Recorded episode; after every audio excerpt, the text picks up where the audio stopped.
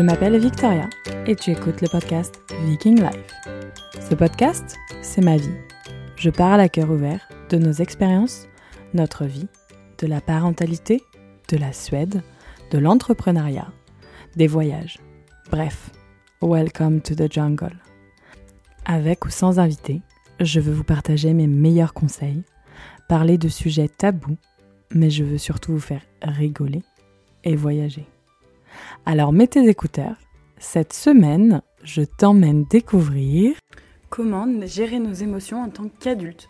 Je suis accompagnée aujourd'hui de Claire, une Française installée aux Pays-Bas, qui est facilitatrice d'exploration émotionnelle, écrivaine, maman, femme.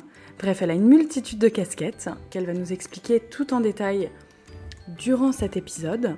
Nous parlons énormément d'émotions avec nos enfants. Il existe une multitude de supports, de livres, de jeux euh, qui permettent d'explorer leurs émotions.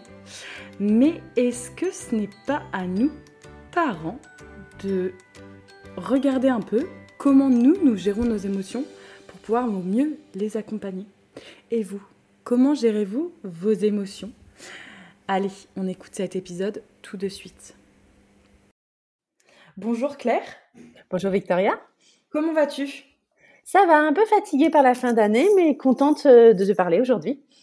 Oui, ah bah oui, c'est vrai que les fins d'année, enfin les fêtes ne sont jamais reposantes et la fin d'année est assez euh, intense en général.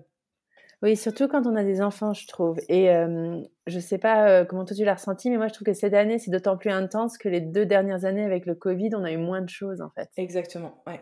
Les gens ont envie de faire plus de choses, ce qui est normal enfin de se retrouver. Euh, et on a beaucoup là, nous, on a eu beaucoup de marchés de Noël, mais au final, euh, ça fait pas mal de, ça fait pas mal de choses à faire. Hein.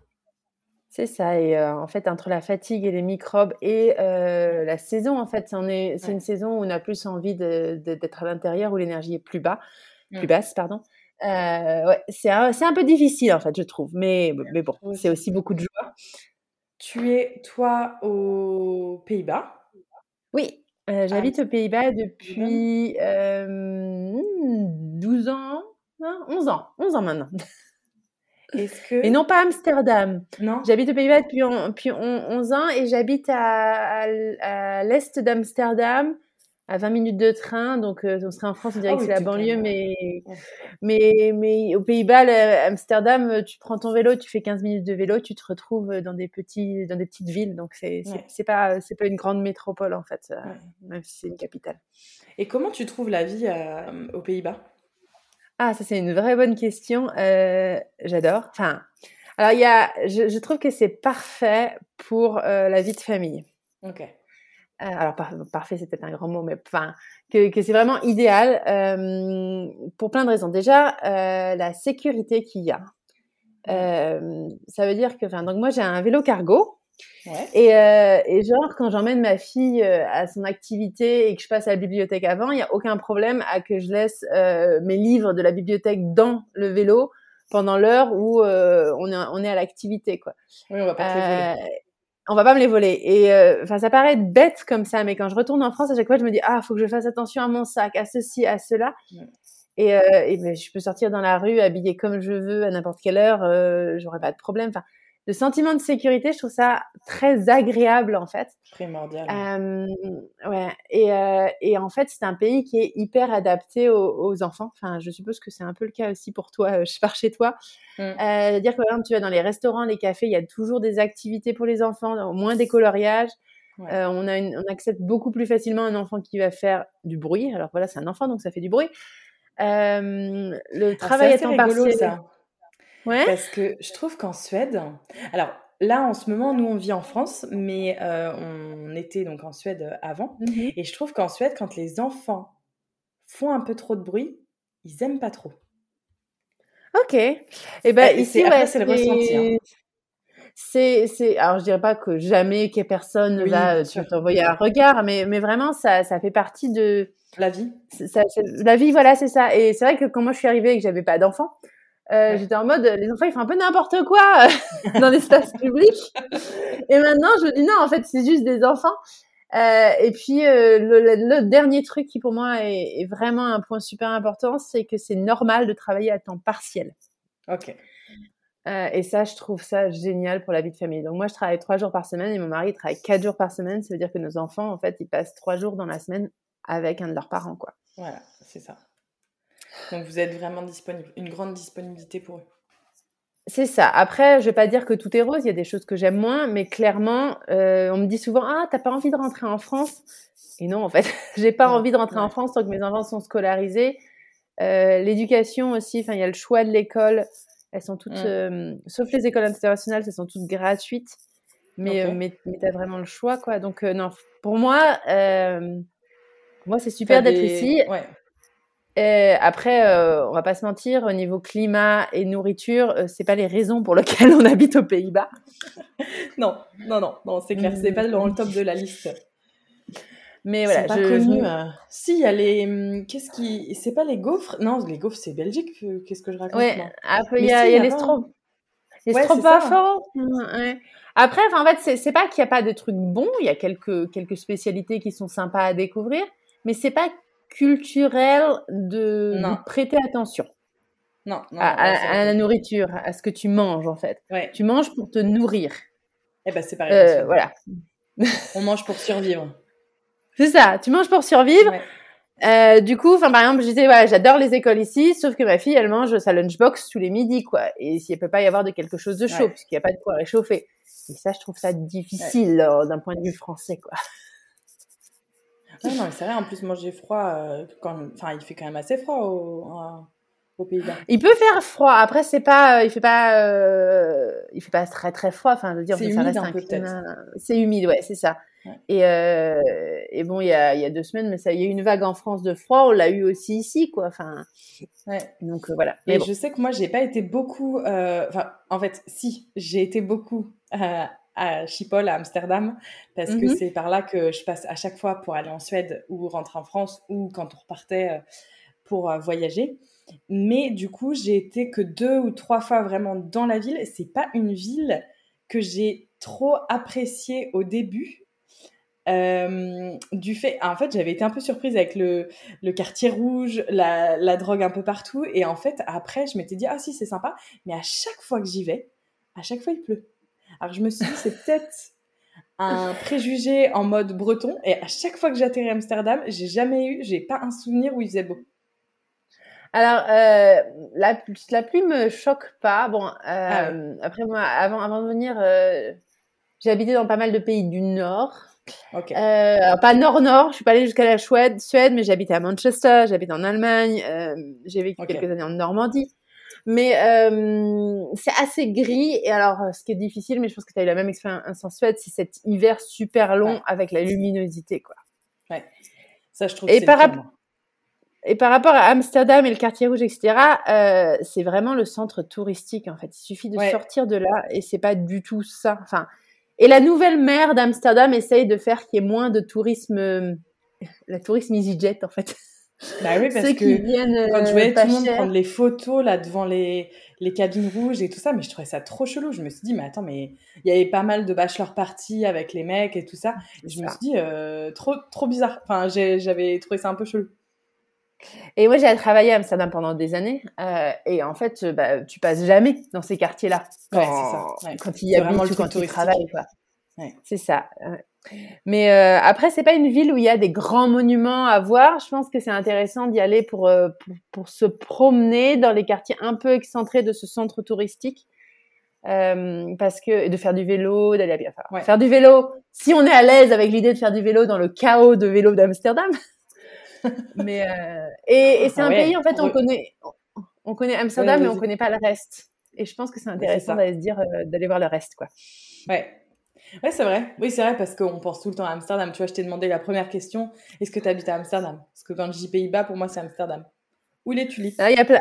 Il y a, y, a, y a, plein d'autres d'autres endroits. C'est pas un très très grand pays. Ça correspond à la taille de la région parisienne en, superficie. mais euh, mais il y a quand même des choses à voir, quoi. C'est bien. Du coup, tu peux le visiter quand même. Enfin, en voiture, tu peux aller pas très très loin et voir plein d'autres euh, villes.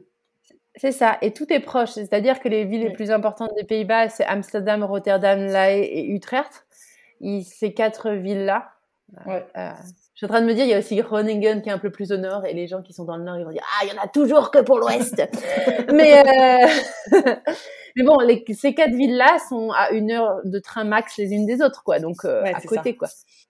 Et c'est quoi le truc avec Amsterdam, qui est la capitale, et La Haye, c'est la capitale euh, financière Non, c'est pas ça? Ou économique? Alors, pour euh, les Néerlandais, clairement, la capitale des Pays-Bas, c'est Amsterdam. Mais le Parlement et le gouvernement sont à La Haye. Oui, c'est ça. Donc, euh, toutes les instances internationales sont aussi à La, Haye, genre la Cour internationale de justice, mais aussi toutes les ambassades, en fait.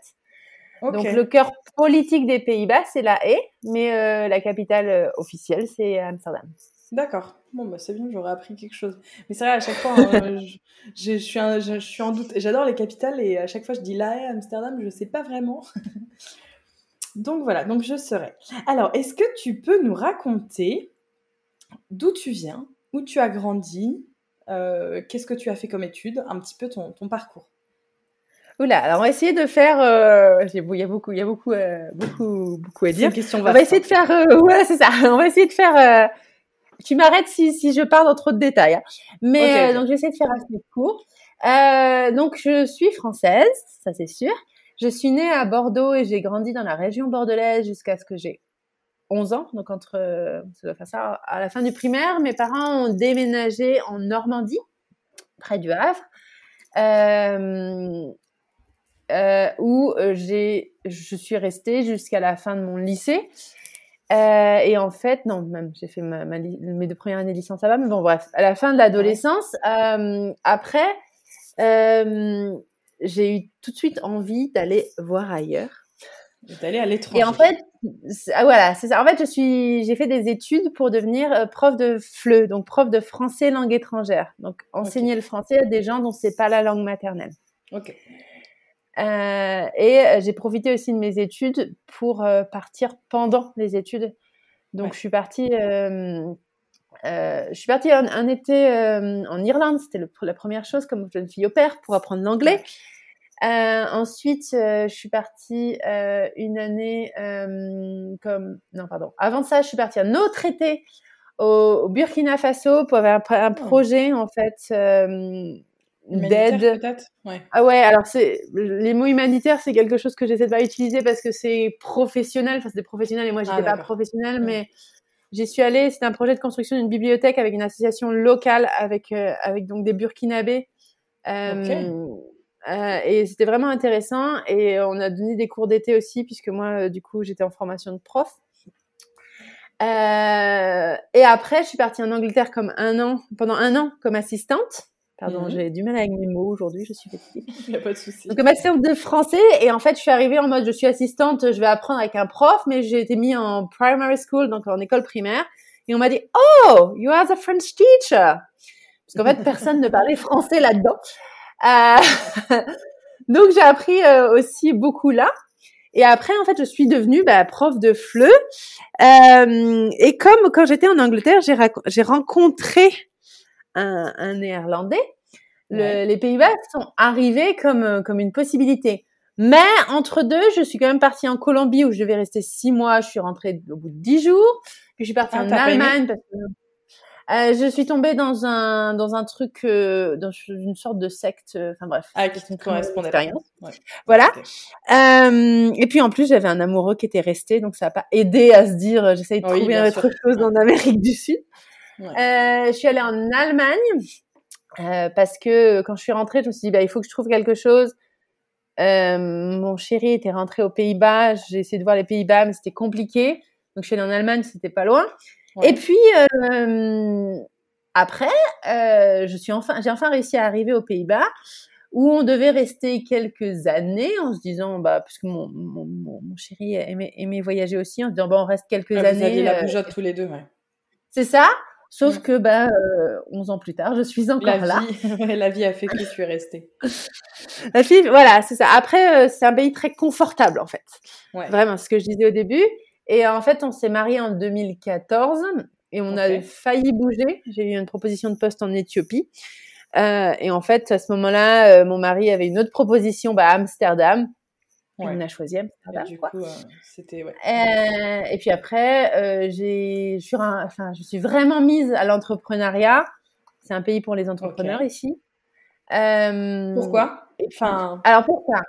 Déjà, un Néerlandais sur trois a eu, aura ou a une entreprise dans sa vie. Ça veut dire que c'est un pays d'entrepreneurs qui a l'esprit entrepreneur. C'est énorme. Euh, et c'est hyper facile d'un point de vue euh, démarche euh, administrative. Et il y a l'esprit, si tu veux. Donc moi, j'ai monté, j'en suis à ma troisième entreprise aujourd'hui. Ça fait un peu rêver quand tu me dis ça. Hein. Alors après, euh, enfin, c'est le problème, c'est que c'est dans une langue étrangère. Donc en tant que française, t'as toujours le ah, ah mon Dieu, mon imposition, est-ce que j'ai bien tout fait Enfin voilà, c'est pas non plus hyper facile. Mais quand je vois mes amis entrepreneurs euh, en France, je me dis non, c'est quand même super facilité. Et le fait que, si tu veux, euh, donc on va on va en parler après. Moi, j'ai changé de carrière. Tous mes amis français m'ont dit ah mais t'es sûr de toi? Et on dit oh cool bah en gros c'est essaye puis tu verras. Il y a pas le côté t'as pas peur d'échouer en fait Ouais, exactement. Euh, et en fait, entre l'entrepreneuriat qui était facile ici et le fait que, bah, euh, à un moment, on a voulu avoir des enfants et qu'on s'est rendu compte que c'était un super pays pour avoir des enfants, euh, bah, finalement, on a décidé de rester. Comment ça se passe, entrepreneuriat et congé maternité, du coup? Alors, euh, tu es, euh, tu as le droit au congé maternité de 16 semaines comme tout le monde, euh, qui est plafonné au SMIC. Ok. Donc, c'est 1600 euros de mémoire. Euh, et après, ça dépend combien tu as gagné les trois années d'avant. Parce que si tu gagnes quasiment rien, ils vont pas te payer 1600 euros. Quoi. Ok, Moi, c'est à peu près similaire qu'ici. Quoi. À, l'époque où j'ai eu mes congés maternité, j'ai eu le, plafond maximum puisque j'avais une entreprise qui tournait très bien à cette époque-là. L'entreprise tourne bien à l'heure actuelle, mais elle est plus nouvelle et plus. donc, si je faisais un enfant maintenant, ça, ça, ça poserait, euh, ça, poserait la question financière. Ok. Ok. Et du coup, donc, tu as créé cette entreprise. Qu'est-ce que tu faisais à cette époque? Alors, euh, donc j'ai changé. J'ai été professeur de FLE euh, euh, de base.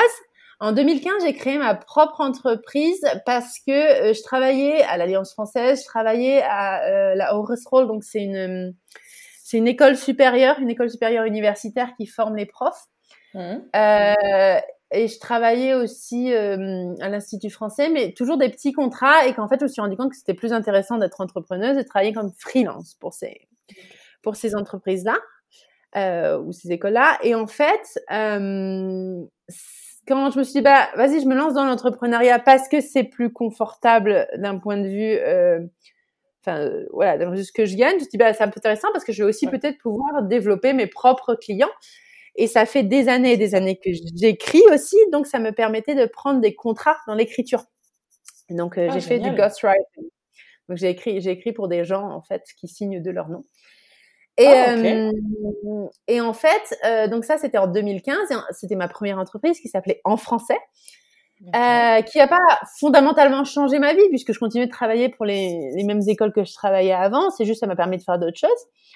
Mais en 2016, en fait, euh, j'ai eu l'opportunité avec une amie et ex-collègue de d'ouvrir notre école à nous. Ah, génial. Donc, euh, en, 2016, on, a ouvert une école avec, euh, avec une amie euh, qui s'appelait, qui s'appelle toujours d'ailleurs l'école de français.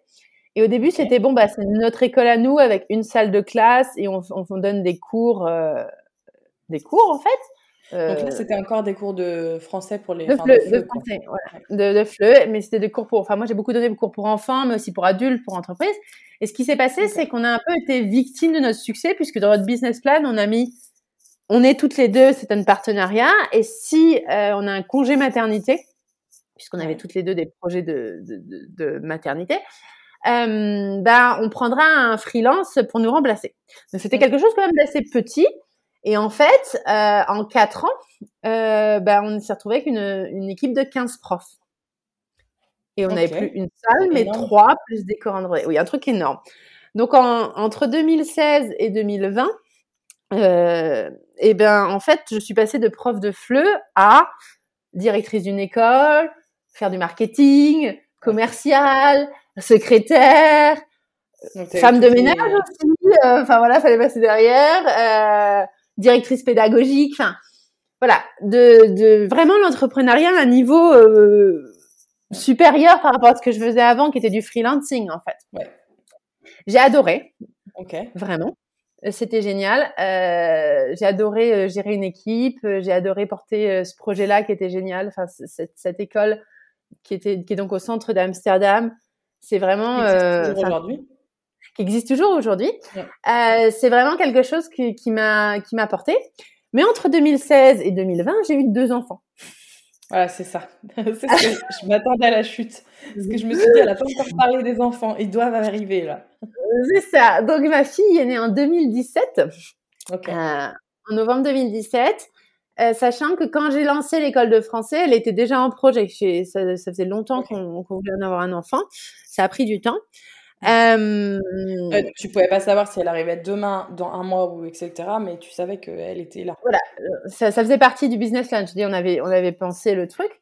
Et euh, ma première euh, maternité avec l'école, ça s'est bien passé. C'est-à-dire que euh, bah, j'ai arrêté d'aller à l'école au début de mon congé mat, mais je continuais de suivre des choses. Et à partir du moment où j'ai eu ma fille, j'ai peu à peu repris, sans faire, tu vois, il n'y a pas une très très grosse coupure, euh, et puis après, en fait, on est parti à ce truc de euh, je suis à l'école trois jours par semaine, mais le lundi, mardi, je travaille le soir et pendant la sieste pour les emails, pour, euh, pour des choses que je peux faire de mon ordinateur. Ok. La gestion du site internet. Et c'était chaud. Ouais. On va pas se mentir, je travaillais beaucoup. Tout le temps, ouais. Voilà, mais ça le faisait. en 2019, je suis tombée enceinte. Ce n'était pas prévu. Ok. Elle avait quel âge là Du coup, elle a deux ans? Euh, euh, Non, quand je suis tombée enceinte, elle avait 13 mois. Ah oui. je suis tombée enceinte, ah En fait, je suis tombée enceinte en 2018, en fait, puisqu'il est né. ah oui, d'accord, ok. Voilà, ils ont euh, deux ans par les années, mais très rapprochés. C'est ça, ils ont 21 mois d'écart, en fait. Ok. et donc, je suis tombée enceinte par surprise. ce qui était une grosse surprise, parce que comme je disais, on a, on a de temps pour avoir la première, quoi. voilà. C'est un bébé c'est un bébé retour de couche, euh, oui. Euh, et, euh, et bon, c'était une bonne surprise. Enfin, je veux dire, on, avait un projet de deuxième enfant. C'était juste, ça me paraissait pas possible là maintenant avec avec la vie qu'on avait. mais voilà, on l'a accueilli. mais voilà, on l'a on l'a accueilli.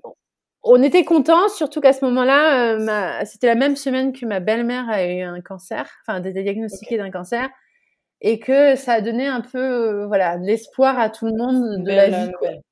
Mm.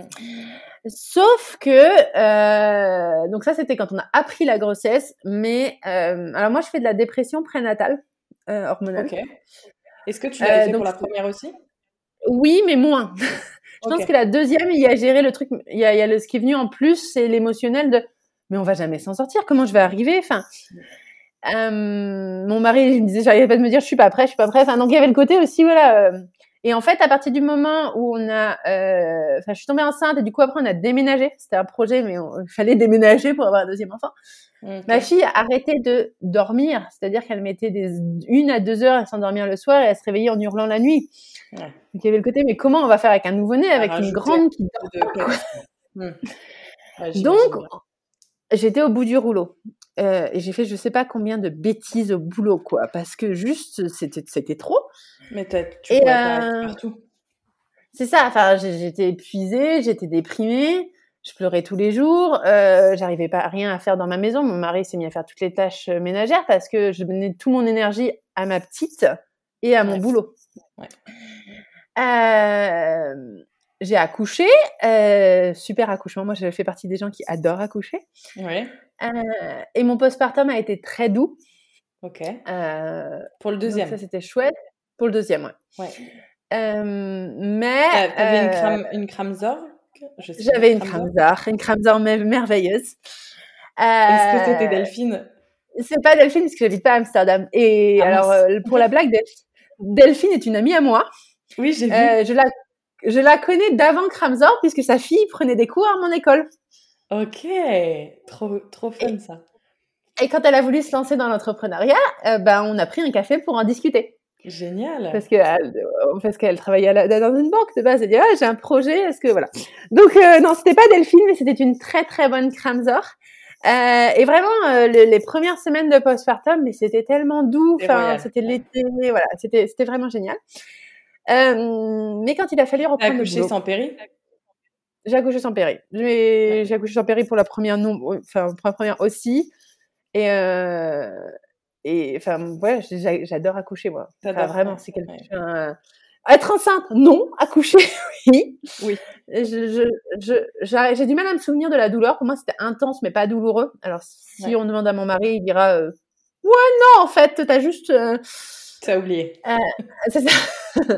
Lui, c'est pas l'impression qu'il avait de ce que je disais et de la manière dont, de, mon visage exprimait des choses, mais voilà. Pour moi, le cerveau est quand même magnifique hein, quand on y pense. Ouais, bah, bah, si tu veux, on pourra en parler puisque maintenant j'ai une spécialité autour des émotions périnatales. Donc, euh. Ah oui, bah on va, on va, on va en parler après. Mais euh, je finis ma petite histoire de comment je suis arrivée à faire autre chose. Donc, euh, j'ai repris le boulot au mois de novembre 2019, mais j'avais pas envie, en fait. Je me le disais pas parce que j'aime mon boulot, etc. Mais en vrai, j'avais pas envie. Euh, même si ça m'a fait plaisir de laisser mon, mon, fils quelques jours par semaine. Moi, je suis partie des gens qui, qui n'ont pas eu un déchirement en fait de laisser leur enfant à la crèche. Mais euh, voilà, j'avais plus la même motivation pour mon travail et surtout les jours où j'étais à la maison en fait. Euh, l'école de français, c'est des cours de 7 heures du matin jusqu'à 22 heures le soir et le samedi aussi. Ça veut dire qu'à chaque fois d'avoir euh, ça. de grossesse rapprochée, etc.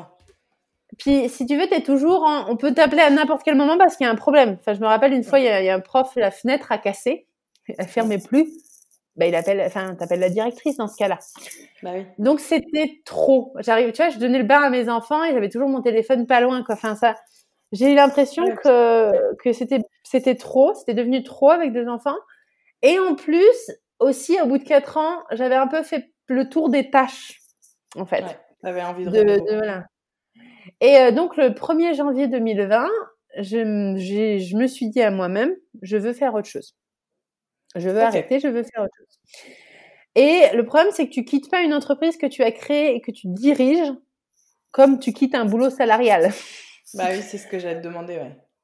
Euh, donc, j'en ai directement parlé à mon associé hein, euh, en lui disant, bah voilà, tu as deux choix. Euh, soit, tu... tu... ma partie, peut-être Ma part, c'est ça. Soit tu reprends mes parts, soit euh, tu arrêtes aussi. Et dans ce cas-là, on fait un plan pour comment on arrête l'école. Euh, son choix était, en fait, je lui ai cédé mes parts. Mmh. Son choix était de continuer sans moi. Et c'est ça qui est beau, c'est que l'école de français existe toujours, puisqu'elle est toujours à la tête de l'école. et en fait, on s'est donné trois mois en se disant, je partais officiellement le 1er avril 2020. Mais, Pile pendant le 1er avril, c'est ça. C'est-à-dire que quand tu décides ça début janvier, tu ne sais pas ce qui va arriver. Non, tu n'avais pas de de euh, cristal. J'avais pas de boule de cristal. Euh, et en fait, euh, le mois de mars était censé être le mois où, en gros, bah, je clôturais tout ce qui était ma partie et en gros, je rangeais mes dossiers, etc. Sauf qu'à partir du 15 mars, en fait, bah, la Pays-Bas, aux Pays-Bas comme ailleurs, c'était le mm. confinement, en fait. Donc, mes 15 derniers jours de l'école de français ont été euh, hyper intenses puisqu'il s'agissait de passer la totalité des cours en ligne pour que ah, l'école oh continue d'exister. Oh euh, parce que en plus, on marchait par trimestre, donc il y avait un nouveau trimestre qui commençait mi-avril. Il fallait que les gens finissent leur trimestre en ligne et qu'ils puissent, enfin, qu'ils veuillent bien se réinscrire au mois d'avril en ligne euh, pour pas que l'école coule, en fait. Bah oui. Tout simplement. Oui, ça a Donc, euh, ces trois derniers mois. Euh, bah en fait ouais le dernier mois était stressant et en même temps ça m'a fait beaucoup de bien parce que les 15 derniers jours j'étais en mode il faut sauver ce bébé que j'ai créé en fait. Je, je veux partir en me disant que j'ai donné tout ce que j'avais à donner. Et, euh, et, donc ma, mon associé s'est occupé de, de, de, des relations avec euh, avec euh, l'extérieur avec les entreprises avec les clients etc moi, je me suis occupée de, des profs, en fait, comment on les forme, parce que maintenant, tout le monde utilise en ligne. Mais en 2020, faire un cours en ligne, c'était pas quelque chose d'hyper euh, courant. Bah non, non, Donc, on a appris euh, sur le tas. Voilà. C'est ça. Donc moi, je me suis occupée de cette partie-là. Je me rappelle m'être connectée, je sais pas combien de fois, à, tous les cours pour vérifier que tout le monde était bien là, aller rappeler les, les, les, élèves qui n'étaient pas là pour leur dire est-ce que tu as un problème de connexion, est-ce que tu veux que je t'aide? Enfin, euh, tout ça avec, à partir du 15 mars, mes enfants à la maison, bien sûr, puisque, puisque bah, on était tous confinés. Donc, on est arrivé le 1er avril. J'ai eu un moment de bon, bah maintenant, la première chose que je vais faire, c'est que je vais me reposer. Enfin, me reposer. Je, voilà, je vais. Euh, c'est ça, avec deux enfants à la maison, deux à l'époque, un an et trois ans. Donc, ça va être fun. Sachant que mon mari était à l'époque, euh, euh, comment on dit en français, euh, ceux qui étaient obligés de travailler parce que parce que leur travail est important. Euh, employé prioritaire. Enfin bref, ça. Ouais, ouais, je vois. Tu, tu vois, ils travaillaient à l'époque. À l'époque, dans, dans les assurances de les, le rapatriement en fait des gens qui ont des, ah en plus. des accidents euh, voilà, les compagnies d'assurance. Et donc, en plein Covid, c'était la folie furieuse, quoi. Donc, c'est moi qui devais m'occuper des enfants, puisque lui, du coup, il devait travailler, quoi. Mais, euh, euh, du coup, je me suis dit, bon, là, de toute façon, tout est gelé, puisqu'au mois d'avril 2020, personne ne recrutait nulle part. Et depuis le ah mois de bah janvier, je faisais du coup Ouais, c'est ça. Depuis le mois de janvier, je faisais du mmh. coaching. Enfin, j'étais coachée par quelqu'un pour essayer de me dire bah, qu'est-ce que je fais maintenant? Et, euh, et, en fait, en mode, quand j'ai contacté cette dame et qu'on a commencé à travailler, j'étais en mode l'entrepreneurial, c'est fini pour un temps. J'ai besoin de j'ai besoin d'autres d'autres choses là maintenant avec les enfants, c'est trop intense. Et euh, on était parti sur euh, sur du business development euh, pour des entreprises ou sur euh, Learning and Development, qui est une partie des ressources humaines qui fait de la formation. Donc j'avais refait mon CV, etc. Mais je devais postuler à partir du mois d'avril, mais de toute façon, tout était gelé. Donc, j'ai parlé avec ma coach le 1er avril, on, a, on avait fait un rendez-vous euh, pour ça, et elle m'a dit, mais là, de toute façon, personne ne recrute. Le mieux, c'est si tu arrives à prendre un peu de temps pour te former en quelque chose, que toi, ça te permet de, de garder un, un, lien avec ta carrière professionnelle et en plus, ça te fait un plus sur ton, sur ton CV. Ouais. Euh, et euh, ce truc, c'est que j'avais mes enfants à la maison, donc me former en quelque chose en mode, hmm, ok, c'est un jour par semaine puisque mon mari euh, était à temps partiel, il travaillait pas le mercredi. Je dis, ok, il faut quelque chose pour faire le soir et que le mercredi, ouais. Oui, pendant les siestes. Que le mercredi et pendant les, les soirées, les siestes. Et, euh, et j'ai réfléchi, je me suis dit, il faut quelque chose qui me motive pas le truc, c'est bon pour mon CV, mais qui me motive. Ouais, faut pas et en tant qu'enseignante, j'avais été formée euh, de manière assez superficielle à la communication non violente. Ok. Je sais pas si tu connais. Si. Et en fait, je me suis dit, ça, ça m'intéresse. Je trouve ça hyper passionnant. Je vais faire une formation là-dedans. Tu sais que c'est euh, hyper rigolo ce que tu es en train de me raconter parce que j'étais en train de regarder, là depuis que j'ai accouché de mon troisième, je suis un petit peu dans, le, dans ce que tu décris là. Et mm-hmm. Justement, j'ai trouvé une formation parce que j'ai envie d'approfondir par rapport à la communication non violente parce que je pense que ça peut me servir dans mon travail actuel. ah ben voilà. Et, c'est exactement le même parcours. Donc c'est pour ça quand tu me parles de communication non violente, euh, formation, etc. Euh, tu vois, j'étais encore en train de regarder juste avant qu'on fasse cet appel euh, quelle formation je vais choisir. Ah ben chouette, si tu veux, on pourra, on pourra en parler. on pourra en parler plus longuement. Et voilà, et, franchement, enfin, je, pense que tout le monde devrait être formé à ça. Enfin, ça, ça, ça peut aider dans tous les métiers. Euh, et en fait, voilà, c'était, j'étais partie là-dessus en me disant de toute façon, c'est un plus. Moi, ça m'intéresse. Ouais. Et puis, en fait, euh, il y a aussi un autre truc que j'ai fait, mais c'était pour moi, en fait. Euh, donc, je disais, voilà, j'ai toujours écrit. Mais pendant les années l'école de français, je dois dire que c'est passé un petit peu à la trappe, à part les posts Insta et les, les sites internet. le temps aussi. J'avais pas le temps d'écrire pour écrire. Et, euh, et du coup, j'ai profité du confinement pour faire des ateliers d'écriture, donc en tant que participante, en, en, ligne, en fait, des soirées, en me disant, voilà, c'est du temps pour me remettre à l'écriture.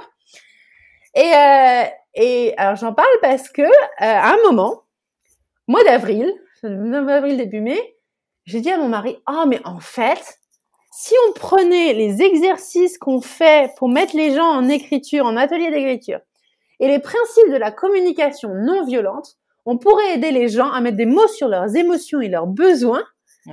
Et, euh, et ça permettrait en fait d'avoir une, ouais, c'est des outils hyper, les deux ensemble, ce seraient des outils hyper puissants pour mieux comprendre ses émotions. Et j'ai dit à mon mari, c'est ça, et j'ai dit à mon mari, ah, mais ça sera un super projet entrepreneurial pour dans quelques années. Il s'est marré, hein, bien sûr, parce qu'il me connaît. Euh, et en fait, euh, le confinement a duré. Et en fait, j'ai un compte Instagram euh, où à l'époque j'avais déjà pas mal de, de, followers parce que j'avais écrit des articles pour Mademoiselle Dentelle, qui était le blog de mariage euh, dans les années où je me suis mariée. Donc j'avais à peu près, je crois, 600, 700, 700 personnes qui me suivaient sur mon compte Instagram. C'est pas énorme, mais c'est déjà pas mal. Et du coup, j'en ai parlé. Si tu les mets tous dans une salle, si tu les mets tous dans une salle, 600 personnes qui te regardent, c'est pas mal quand même. C'est ça. Et puis en plus, c'était des gens qui avaient lu des choses que j'avais écrites, donc enfin, voilà, c'était pas des followers. Ils savaient pourquoi ils étaient là, quoi. C'est ça. Et du coup, j'en ai parlé en story, en mode. Euh, et j'ai dit, oh mais à la limite, vu qu'on est un peu tous confinés, ça vous dit qu'on essaye juste pour pour le fun? Et j'ai même fait voter en story. Est-ce que vous voulez? C'est ça, de faire un atelier, alors un atelier d'exploration émotionnelle avec l'écrit et la communication non violente. Et j'avais proposé deux sujets, la colère ou la peur. Et, euh, et en fait, j'ai eu tellement de gens volontaires que j'ai dû faire deux. sessions. Non, enfin ouais, deux sessions. Les gens avaient voté colère, colère, donc j'ai fait deux fois ah, l'atelier sur la colère. Et, euh, et en fait, après ça, j'ai dit aux gens, bah, donnez-moi du feedback. Et le feedback, c'était et le prochain, quoi. Ouais, ok. Donc là, et euh, c'est, bah, en fait, le truc, c'est qu'en plus, j'avais écrit un guide sur le mariage qui était vendu sur Internet, pour lequel j'avais des frais d'auteur, des droits d'auteur, pardon, il fallait que je fasse une facture euh, tous les ans pour, pour avoir mes droits d'auteur.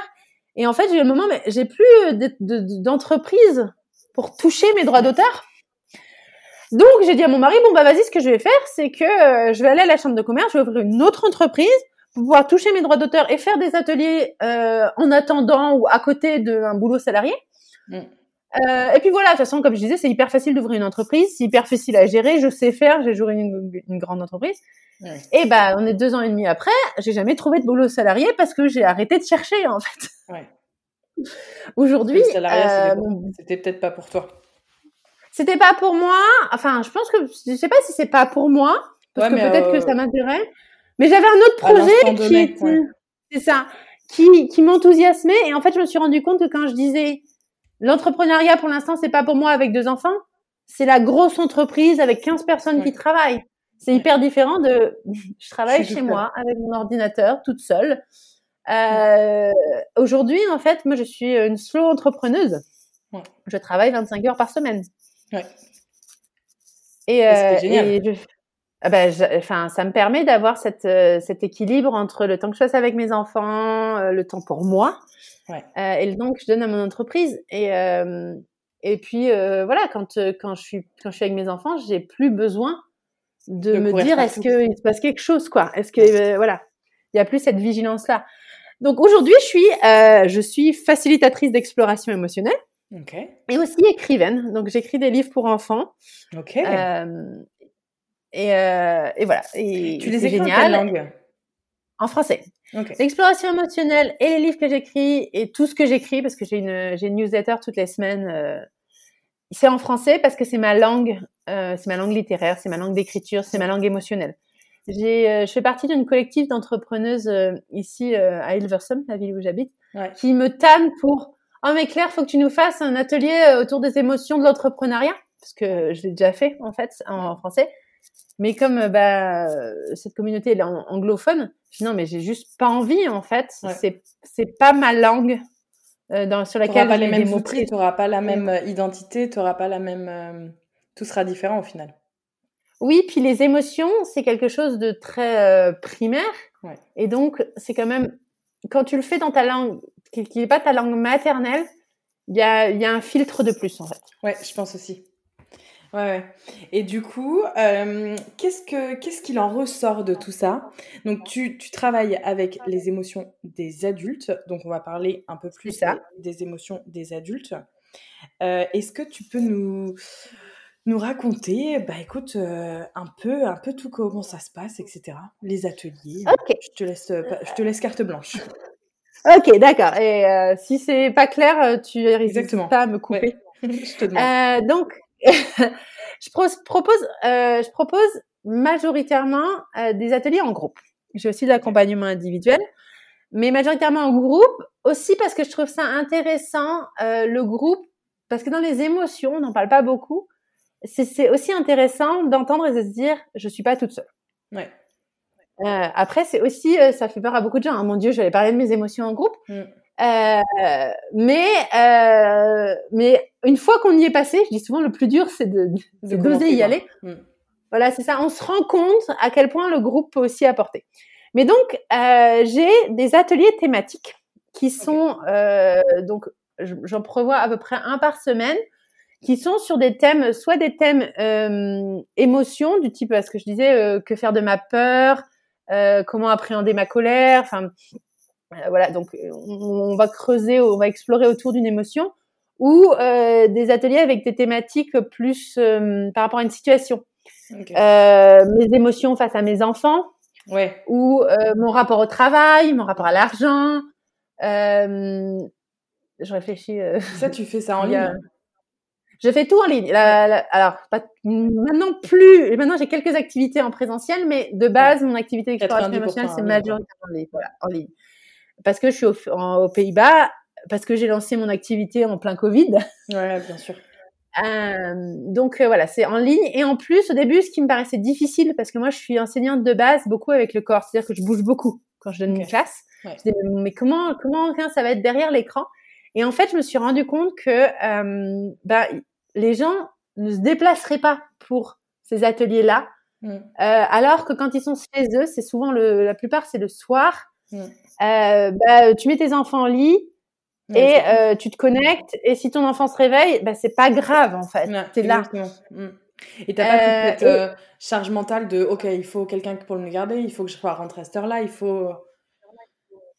C'est ça. Et en plus, ce que j'avais pas vu venir, et mais que je trouve hyper hyper enrichissant, c'est que tu arrives plus facilement à parler de tes émotions quand tu es dans un contexte où tu te sens en sécurité. Et en fait, quand tu es chez toi, mm. tu, te sens, tu te sens en sécurité, en fait. Alors que si tu étais dans une salle, tu aurais ce côté en plus de l'environnement inconnu. Ah oui. Donc, euh, ça, non mais euh, voilà, dans, dans, les, dans, dans ce qui se passe, dans les dynamiques de groupe. Et en plus, enfin moi, je dis toujours, vous êtes entièrement libre, entièrement libre de partir à tout moment, mmh. euh, faire une pause, couper le, micro, couper la, caméra, euh, et vous n'avez pas besoin de vous justifier. Si vous partez, vous me dites je pars en, chat euh, en privé, et vous n'avez pas besoin de me dire pourquoi. Ça peut être parce qu'il y a un enfant qui pleure, ou ça peut être parce que vous n'êtes pas à l'aise. Voilà, ce côté aussi. Euh, On est des voilà, de... Ouais. D'être là, en fait, parce que dans une salle, tu vas pas te lever et partir. Mm. Alors que dans un appel Zoom, c'est quand même beaucoup plus facile de, prendre cette liberté-là. Et j'insiste beaucoup sur ce cadre-là au début. Tu es libre. Tu es libre de pas écrire. Tu es libre de faire l'exercice complètement différemment. Tu es libre de pas partager après. Euh, donc tu es très très libre. Donc il y a ces ateliers-là qui sont euh, donc toutes les semaines, j'en propose un, euh, parfois deux par semaine, c'est rare. Il y a les groupes pré et post-nataux. Donc j'ai un groupe prénatal le vendredi de midi et demi à 13h30 et post-natal le euh, jeudi de 18h30, de 18h30, non, de, de, de midi 30 à 13h30, donc les deux sur l'heure de, du repas. Ça permet de venir si on travaille, parce qu'on peut manger en même temps. Ouais. Euh, on peut se connecter en même temps que son, son déjeuner. Euh, et en post-natal, enfin, je dis souvent, c'est ouvert entre midi et demi et 13h30. Si tu arrives à 13h10, c'est OK aussi, en fait. C'est un espace ouvert, c'est-à-dire que les gens ils s'inscrivent pour recevoir le mail tous les jeudis matin ou tous le vendredi matin, mais que chaque jeudi ou chaque vendredi, tu décides si tu viens ou pas, sans avoir besoin de me le dire. Ce qui est bien. Ah bah c'est la, c'est totale liberté. Je veux, le but c'est, le but c'est d'offrir un espace bienveillant de partage autour des émotions dans cette période difficile émotionnellement, enfin mm. potentiellement difficile émotionnellement, sans t'ajouter une contrainte. Mm. Donc, euh, je vois par exemple le groupe postnatal hier, il y en avait une qui allait son bébé, il y en avait une qui était en voiture, donc elle n'a pas écrit du tout, mais ça l'intéressait de d'entendre et, de participer comme ça. Euh, il y en a une qui est arrivée euh, dix minutes avant la fin parce qu'elle voulait juste dire bonjour et juste profiter de, ça, de ce moment-là. Voilà, c'est hyper, euh, hyper ouvert. Et ces groupes-là, en fait, il y a un grand espace à. La première question, c'est comment tu te sens? Donc parfois, on part dans beaucoup de discussions parce que quelqu'un dit, ben là, je me sens euh, stressée par rapport à la reprise du boulot. Voilà. Enfin, et du coup, on va on va rebondir là-dessus. Et après, moi, j'amène des, des thèmes. Ouais. Donc, ça peut être euh, mon rapport au corps, le rapport avec la reprise du travail, comment je me sens avec mes aînés, comment je me sens dans mon rôle de mère. Enfin voilà, plein de choses. Euh, on va explorer comment on se sent et c'est un espace comme tous mes ateliers sans jugement ni conseil. Donc on va absolument pas pas dire moi je serais toi je ferais ça. On peut partager son expérience. Par exemple, quand, voilà, quand on parle de nourrir son bébé, quelqu'un va dire ben voilà je suis particulièrement stressée parce que ma fille prend pas de poids. Mm. Quelqu'un peut dire je suis passé par là, euh, je comprends. Enfin voilà, mais mais c'est pas dire tu devrais en fait. Euh, et donc moi je me suis formée, je disais oh, la périnatalité 1 pour euh, comprendre, les spécificités, les émotions, puisqu'en fait t'as pas t'as pas euh, t'as pas la même le même équilibre cérébral en fait entre les émotions et, euh, et, et, et, la partie rationnelle de ton cerveau, si je ouais. j'explique très rapidement. Ouais, ouais. T'as as une vulnérabilité émotionnelle en fait pendant cette période, donc je me suis formée à ça et aussi mois je me suis... avant, enfin en Alors, en pré, mais aussi en post-natal. En post-natal, en fait. comme question, ouais. Comment ça se passe en post-natal, du coup? es en restructuration cérébrale, en fait, en post-natal. Alors, les premiers mois, tu es en préoccupation maternelle primaire. Okay. C'est-à-dire que, alors c'est euh, Winnicott qui a qui a expliqué ce ce concept, c'est-à-dire que les semaines, les dernières semaines de la grossesse et les semaines qui suivent euh, l'accouchement, mmh. la partie euh, enfin, en fait, si tu veux, je vais essayer d'être claire. Ton cerveau, tout au long de ta vie, il s'adapte. Okay. Normal. Oui. À l'environnement. Il, il, il, euh, il, va, par exemple, euh, euh oublier tout ce dont tu n'as pas besoin. Tu vois, par exemple, Pythagore, euh, il y a des chances que tu l'oublies parce oui, que tu l'utilises pas dans ton quotidien. Ouais. Mais, euh, donc en permanence, notre cerveau s'adapte à l'environnement et à nos besoins. Et en fait, quand on devient mère, mais aussi quand on devient père, mais à, à, à notre niveau, mais il y a aussi euh, des changements cérébraux au moment de la, de la, paternité. Mais quand on devient mère, on est programmé pour que notre cerveau il développe les aires euh, de connexion et d'empathie. Okay. Ce qui est logique, ouais. puisqu'il faut que tu t'occupes d'un être hyper dépendant. Oui. Et aussi, c'est logique en prénatal parce que il faut que tu ailles accoucher et quand tu vas accoucher, le mieux, c'est de débrancher ton néocortex, donc celui ouais. qui est réfléchi de manière construite. Parce qu'il faut te, enfin, accoucher, c'est un, c'est un, c'est un processus un involontaire ouais, et physiologique, voilà. C'est, animal. Exactement. Donc, t'as pas besoin de penser, et penser, ça inhibe oui. euh, le processus physiologique. Donc, euh, ton cerveau, euh, en post-natal, il est en mode, il faut répondre aux besoins de ce bébé. Mmh. Et pour ça, tu vas développer, par exemple, l'ère de l'empathie, l'ère euh, de connexion aux émotions. Donc, tu vas être plus vulnérable émotionnellement. Okay. Parce que tu n'as pas tous les vides filtres du néocortex, en fait. Ok. Après, suivant ton histoire à toi, suivant, euh, suivant ta sensibilité, suivant ton environnement, euh, on va pas toutes le vivre de la même manière. Exactement. Le truc, c'est vraiment un sujet que... qui m'intéresse. Le, le, truc, c'est que Winnicott, ce qu'elle explique, et je trouve ça hyper intéressant, c'est que cette préoccupation maternelle primaire des premières semaines, on est aussi programmé pour oublier qu'on l'a vécu. Ok. Pourquoi? On ne se rappelle pas. Bah, je pense. Alors ça, c'est, profondément ma théorie. C'est absolument pas scientifique. Ok que euh, le but c'est que on ait envie d'en faire un deuxième derrière et qu'on se rappelle pas l'état dans lequel on était. de l'accouchement quoi. c'est ça, je pense, mais euh, c'est absolument pas prouvé scientifiquement. C'est, c'est, c'est, mais je pense que c'est pour ça qu'on qu'on qu'on doit pas qu'on doit pas on, on ne se rappelle pas exactement de l'état dans lequel on était émotionnellement et cérébralement euh, dans les semaines qui suivent l'accouchement. Okay. C'est pour ça aussi que c'est difficile en fait d'être là pour les mères en postnatal parce que même si on l'a vécu, on n'en a pas un souvenir précis. Ouais. Et en plus, l'autre truc... Chacun réagit différemment. C'est ça. Mm. C'est que euh, on réagit tous différemment et qu'on a tous tendance à penser que ce qu'on a vécu, c'est ce que vivent les autres, alors que pas du tout. Mm. On n'a pas tous la même réalisation. Je le vois même euh, sur enfant 1, enfant 2, enfant 3, c'est tous mm-hmm. différent. C'est ça. Je me dis et chaque euh, enfant et chaque femme a un postpartum différent par enfant et par, par femme, quoi. Et c'est intéressant par rapport à cette idée de, de plusieurs enfants, c'est que par exemple, on a, on a des études qui montrent que euh, donc euh, la mère qui a enfanté, enfin, la personne qui a enfanté, mm. elle, euh, elle est, elle est, elle est programmée pour être ultra sensible aux pleurs du bébé. Tu sais, voilà, on a ça, c'est un son qui est fait pour nous rendre très stressés, nous angoisser. Mm. Et ben cette sensibilité aux pleurs et aux cris du bébé s'atténue avec le nombre de grossesses. Ah bah oui. Ah bah ça, ah bah alors là, je suis totalement d'accord. Le premier, mais ça me déchirait le cœur, mais c'était mais franchement insoutenable de l'entendre pleurer. Je ne, je, détestais ça. Le deuxième, bah quand t'es en train de changer la couche du premier, malheureusement, je peux pas faire mieux, donc je, dois, il doit attendre et on s'habitue entre guillemets. C'est ça. Et le troisième, une bah, désensibilisation en fait. Mmh. Enfin une désensibilisation. Tu restes sensible, mais voilà et je pense que c'est aussi euh, de l'évolution parce qu'en effet, tu as d'autres enfants à t'occuper, donc tu peux plus avoir ce truc-là. Ouais. Donc ah bah, la, la, restructuration cérébrale va être différente d'une mère à l'autre et d'une grossesse à l'autre. Mmh. Hyper intéressant ça. Donc, je me suis formée à tout ça pour accompagner euh, les émotions en pré et post-natal en sachant de quoi je parle et en pouvant, en fait, je fais beaucoup.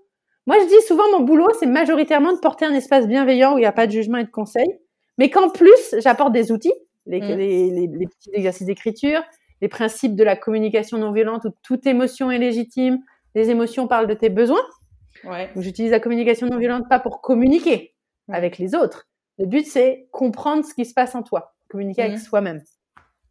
Et euh, du coup, ça, c'est des outils que j'apporte, mais j'apporte aussi en pré et post-natal le là, si tu vis ça, c'est parce que tu es en hypervigilance. Si tu mm. vis ça, c'est parce que tu as une préoccupation maternelle primaire.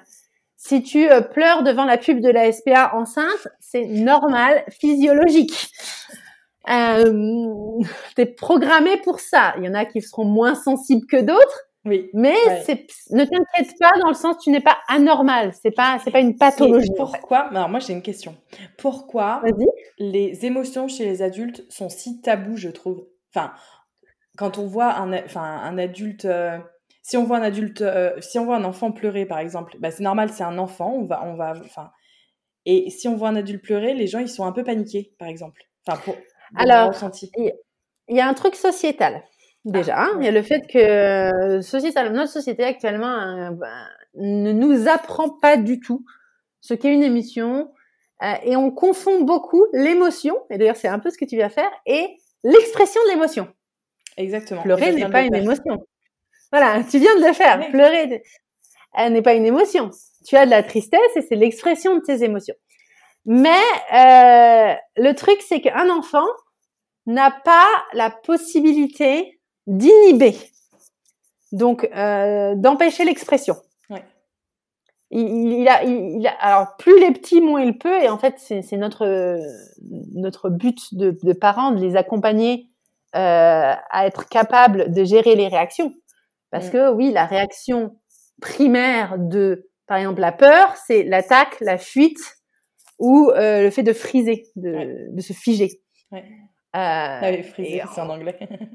c'est ça. tu fais du. Euh, et, euh, et donc, pareil, la colère, la réponse, c'est de la réponse, la réaction primaire, c'est bah, d'exploser. Ouais, crier, donc, apprendre à inhiber ses réactions, c'est pas une mauvaise chose en soi. Ok. Euh, le problème, c'est que on est dans ce que je disais, c'est un problème sociétal, c'est qu'on en est arrivé à dire que les émotions, c'est pas bien, les émotions désagréables. Moi, je dis pas négatives, elles sont désagréables, elles ne sont pas négatives, elles sont là pour toi tes émotions.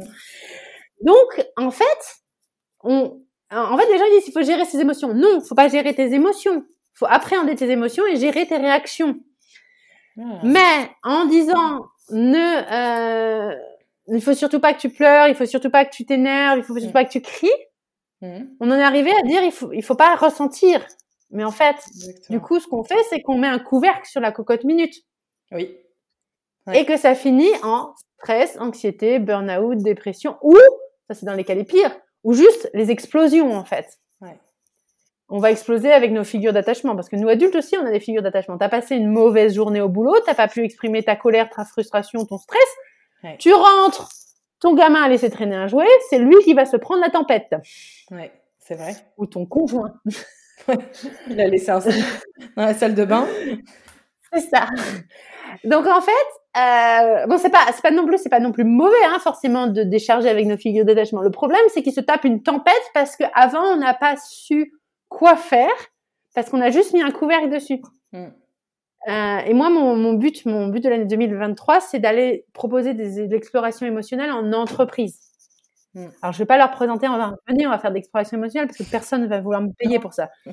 je, vais, je vais essayer de leur présenter que faire des émotions en entreprise. Qu'est-ce qu'on peut en faire? Vas-y. Qu'est-ce qu'on peut en faire des émotions en entreprise d'ailleurs? Ah, euh, Des émotions dans la vie en général. ce qui est important pour moi, euh, c'est ce que je propose en atelier, c'est ce que je propose dans, dans, mes groupes pré et postnatal, mais c'est aussi, enfin, j'en ai pas parlé là parce qu'on est parti sur autre chose, mais j'ai un groupe qui s'appelle Que faire de mes émotions, un cycle. Donc c'est un cycle d'ateliers qu'on fait sur qui s'appelle Que faire de mes émotions. Mais même en accompagnement individuel, mon but c'est de dire, ok, c'est pas quand on se noie, quand on est en tempête émotionnelle, qu'on peut trouver les outils et les ressources pour gérer nos réactions. Donc, il faut qu'on apprenne à déjà euh, voir, accueillir, appréhender nos émotions. Et en fait, moi je dis souvent, là, notre but sociétal, si on veut mieux vivre avec nos émotions, c'est totalement changer de paradigme par rapport à nos émotions. Au lieu de se dire, il faut les gérer, il faut pas les exprimer, ils ont pas de place, je veux pas les voir, ça m'intéresse pas, il faut se dire, ok, elles font partie de moi, elles sont là pour moi, mes émotions sont là pour moi. En fait, sans émotion, je pourrais pas prendre des décisions. Sans émotion, euh, je pourrais pas répondre à mes besoins. Enfin, voilà. Euh, donc, qu'est-ce que j'en fais? Et donc, moi, mon, mon travail, c'est d'apprendre aux personnes qui travaillent avec moi à accueillir leurs émotions. Déjà dire, voilà, elles sont OK, elles sont là. Les appréhender. Qu'est-ce, pourquoi elles sont là? Qu'est-ce qu'elles te disent? Ouais. Et ensuite, qu'est-ce que je fais de cette information, de ce qu'elles me disent? Comment je l'exprime aux autres? Et euh, mais déjà qu'est-ce que j'en fais moi pour mes choix en fait? Mm. parce que donc euh, et ça je le tiens de la communication non violente toute émotion parle de tes besoins. Alors quand je dis besoin c'est pas j'ai besoin de chocolat et j'ai besoin d'aller en vacances. C'est des choses plus grandes. J'ai envie d'aller en vacances parce que j'ai besoin de récréation de liberté de repos voilà donc c'est ça, les besoins humains fondamentaux, c'est des choses telles que la sécurité, la liberté, il y a des besoins de survie aussi, manger, boire, euh, dormir, respirer sur le rythme, euh, les besoins de récréation, les besoins de célébration, les besoins d'épanouissement. Enfin, on a tous ces besoins, mais un, pas tous avec la même hiérarchie. Deux, pas tous avec la même réalisation de ce besoin. Comment, par quelle envie ça se, ça se, ça se transmet en fait. Par exemple, le besoin de, stabilité pour certaines personnes, ça va être d'avoir une maison à soi et une, un cadre familial stable. Pour d'autres, la stabilité va passer par leur boulot. Mm. Euh, donc ça, peut passer par plein de choses, la réalisation de nos besoins. Il faut réussir. Mais c'est dire, c'est ça, il faut réussir. Mais c'est dire que, que nos émotions, tes émotions que tu ressens, c'est un signal d'alarme sur ton tableau de bord. Mm. C'est quelque chose qui te dit, si elle est désagréable, ton émotion, attention, il y a un besoin qui est potentiellement challengé, mm. qui, qui, voilà, qui se sent pas très bien, ton besoin, là, il t'appelle. Tes émotions, elles sont agréables, ça dit que tu réponds, euh, tu réponds à certains de tes besoins. Voilà. Ça me plaît. Donc, en fait, je viens de la noter. en fait, c'est ton tableau de bord. Et ce qu'on fait sociétalement un peu, c'est qu'on met des gommettes sur les signaux.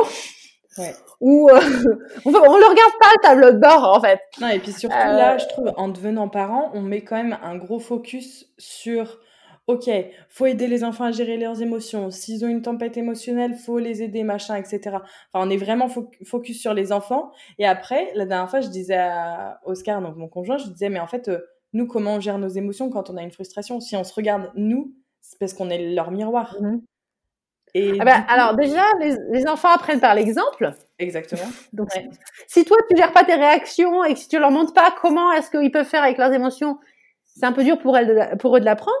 Et en plus, si toi t'écoutes pas tes émotions, si tu n'y prêtes pas attention, mm. il y a un moment où ça pète.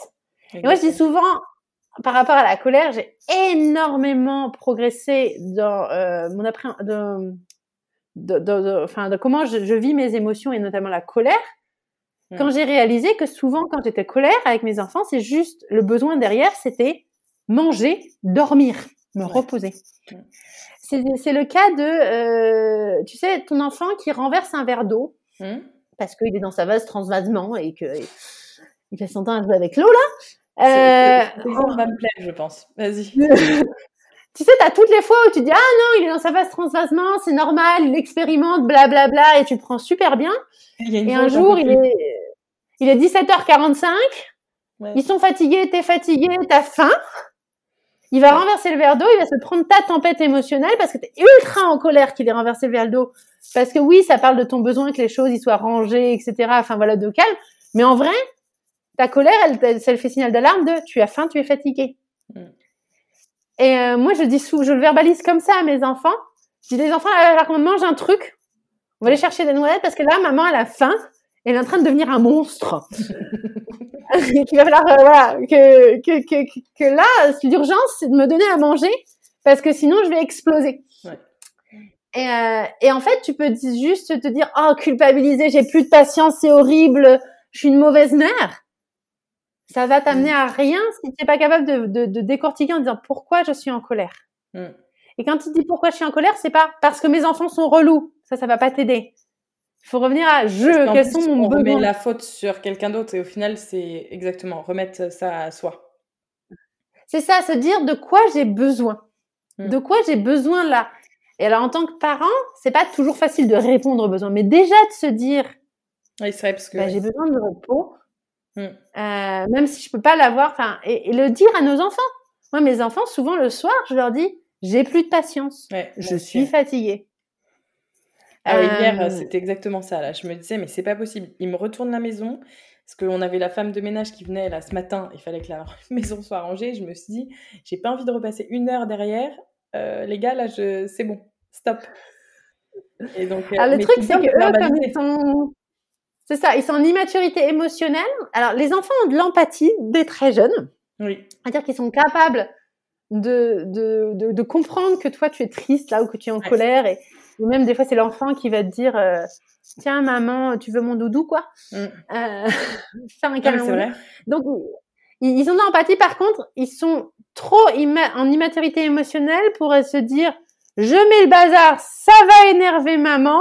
C'est ça. Il faut que je range ils sont, ils peuvent pas prévoir à l'avance sa réaction émotionnelle quand eux, ils ont leurs émotions, en fait. Euh, eux, en fait, ils ont, ils ont beaucoup de mal à faire la, le, lien entre, bah voilà, la pensée, le fait que ça va se passer comme ça, etc. Et, ce qu'ils ressentent, en fait. Leurs émotions prennent toute la place. Mm. Voilà, c'est ça. Et nous, adultes, on a, on, a suffisamment euh, de maturité cérébrale pour euh, bah, pour se dire oui voilà enfin c'est vrai on se dit bah, mes enfants ils sont fatigués c'est pour ça qu'ils crient là mm. eux ils sont pas capables de, de se dire de dire forcément ça donc c'est important de leur verbaliser euh, pour qu'ils bah, pour qu'ils l'intègrent en fait pour qu'ils l'intègrent pour eux-mêmes pour se dire enfin moi maintenant ma fille qui a 5 ans elle est capable de dire je pleure parce que euh, bah, le truc qui a, qui a, fait la crise et aussi je suis fatiguée mm. ah oui donc c'est capable et je connais des adultes qui savent pas encore faire ça. Comment on va le transmettre aux enfants si toi, tu n'es pas capable de dire, mm. là, je suis en tempête émotionnelle, juste parce que la coupe est pleine, il y a ça, il y a ça, il y a ça, il y a ça, il y a ça. Et, qu'est-ce que je fais euh, Voilà, est-ce que, quel est ton conseil pour, euh, ok, maintenant, je vois que la coupe est pleine, est-ce que on écrit Est-ce qu'il y a des, as des petits, euh, des petits conseils par rapport à ça? Alors, malheureusement, j'ai pas la formule magique qui fait qu'on ne, on ne partira jamais en tempête émotionnelle. Je répète, euh, je me répète, je répète aux gens avec qui je travaille, on n'apprend pas à nager quand on se noie. Donc, déjà, le truc, c'est que si on a l'impression que souvent on est en tempête émotionnelle, souvent on se retrouve à faire des choses qu'on voudrait ne pas faire à cause de nos émotions, Il va falloir pour commencer à travailler avec ses émotions quand on n'est pas en tempête émotionnelle. Ouais. Et c'est l'avantage de l'être humain, c'est qu'il peut revenir sur ce qu'il a fait et même avec les autres dire je suis désolé, j'étais très en colère, mm. j'étais fatiguée et j'ai explosé, j'ai pas su gérer ma réaction. Donc déjà par rapport aux autres, il y a, cette possibilité là. Et le fait qu'en fait, quand on s'entraîne sur les petits moments émotionnels à euh, accueillir, à faire le pas de côté pour dire là j'ai peur par exemple, mm. j'ai peur. Euh, je sais pas moi, je, je, vais, je vais dire un truc, mon fils grimpe quelque part, j'ai peur qu'il tombe. Euh, Est-ce que je le laisse quand même monter parce que j'estime que le danger n'est pas si grand, mm. tout en tout en me disant, enfin tout en prenant en compte ma, ma peur en fait, en disant voilà j'ai peur, qu'est-ce que je mets en place moi, est-ce que je prends sur moi, est-ce que euh, est-ce que je mets un tapis en dessous, enfin voilà. Mais, mais, déjà commencer par dire voilà, est-ce que je le verbalise auprès de mon enfant? Donc commencer quand c'est pas trop grand déjà. C'est un, espèce d'entraînement. Et c'est pour ça que euh, je trouve que c'est intéressant de venir en atelier parce que quand on est en atelier, on revient sur les émotions, pas au moment où on sent l'émotion. Mm. Quand on fait un atelier sur la colère, on n'est pas en colère au moment où on fait un atelier sur la colère. Euh, donc on va décortiquer ce qui a en arrière et regarder la scène quoi, en tant que. C'est ça, voilà. Et plus on regarde, la, plus on apprend à faire ça, plus on apprend à comprendre, ok, Qu'est-ce que je ressens déjà? Qu'est-ce que je ressens dans mon corps? Je me sens tendue. Est-ce que c'est du stress? Est-ce que c'est de la colère? Euh, Pourquoi je suis en colère? De quoi j'ai besoin? Plus on apprend à le faire, mmh. plus on va le faire en fait. Et, euh, et que euh, moins il y aura de moments où, euh, où on n'arrivera pas à nager. Le truc, c'est aussi, euh, moi je travaille beaucoup avec les personnes que j'accompagne, avec la, le fait de, de dire c'est OK de ressentir ça et tes besoins sont légitimes. Oui, c'est OK d'un moment être, enfin, il y a beaucoup de bruit avec des enfants. C'est OK d'avoir besoin de calme et de repos. C'est un besoin humain fondamental. On l'a pas tous au même niveau. On n'a pas tous la même sensibilité, mais c'est normal de l'avoir. Je n'ai pas à culpabiliser, par exemple, de me dire, bah, là, j'ai besoin de calme et de repos. Je sais que si j'entends encore mes enfants crier euh, pendant une demi-heure, je vais péter un câble. Donc, je change de pièce. Ou alors, il y a des mamans des fois qui me regardent en, grand post-natal, qui disent mais tu sais, tu as le droit de mettre un casque anti-bruit. Oscar, il a ça. Bah, les adultes aussi, tu peux avoir ça. Mais moi, ça me dérange pas trop ça. m'arrive. Hein. Et euh, voilà, c'est ça. Et de te dire de quoi j'ai besoin et comment je peux y répondre dans ma réalité à moi. Et c'est en étant là pour mes besoins à moi que je ne vais pas exploser et que je pourrais être là pour les autres. C'est vraiment se dire, bah, tu ne rempliras pas les verres des autres, les besoins de tes enfants, les besoins de tes collègues, les besoins de ton mari, euh, ou de ta femme. J'ai pas, malheureusement pas beaucoup d'hommes qui viennent travailler avec moi, mais il y en a quelques. Mm. Euh, et euh, d'ailleurs, enfin, quel que soit, je suis en train de me dire, je, me rends compte à quel point c'est pas inclusif ce que je suis en train de dire. ton partenaire, quel que soit ton orientation, voilà. Euh, et c'est comme ça, en fait, c'est en, en, en légitimant émotions et besoins qu'on va pouvoir gérer les situations et les réactions. Ouais. Il y aura toujours des tempêtes émotionnelles. Ouais. J'ai une amie qui m'a dit euh, Ah, ça me fait du bien que tu dises que parfois tu hurles sur tes enfants. Parce que j'ai l'impression que tu gères tellement bien euh, toutes les situations, tellement t'accueilles bien et t'appréhendes ce, que, ce dont tu as besoin, tes émotions, tout ça. On me le dit des fois, on me dit ah, J'ai l'impression que tu as trop de patience. J'étais là, bah oui, enfin j'ai de la patience, mais tout le monde, je pense, crie sur les enfants. Enfin, c'est, c'est aussi humain. C'est ça. Et en fait, c'est se dire, euh, ça arrive. Et, et enfin, j'emploie, j'emploie cette, euh, cette métaphore-là. Je sais pas si tu sais ce que c'est qu'une baïne. Non. Je sais pas. Euh, une baïne, c'est un courant d'eau fort qui en qui fait une espèce de tourbillon dans l'eau. Ok. Euh, dans, par exemple dans le sud-ouest. Moi, j'ai grandi dans le sud-ouest, donc je connais bien les baïnes. et en fait, quand et, euh, et, dans ma jeunesse, dans une autre vie, j'ai été surveillante de baignade.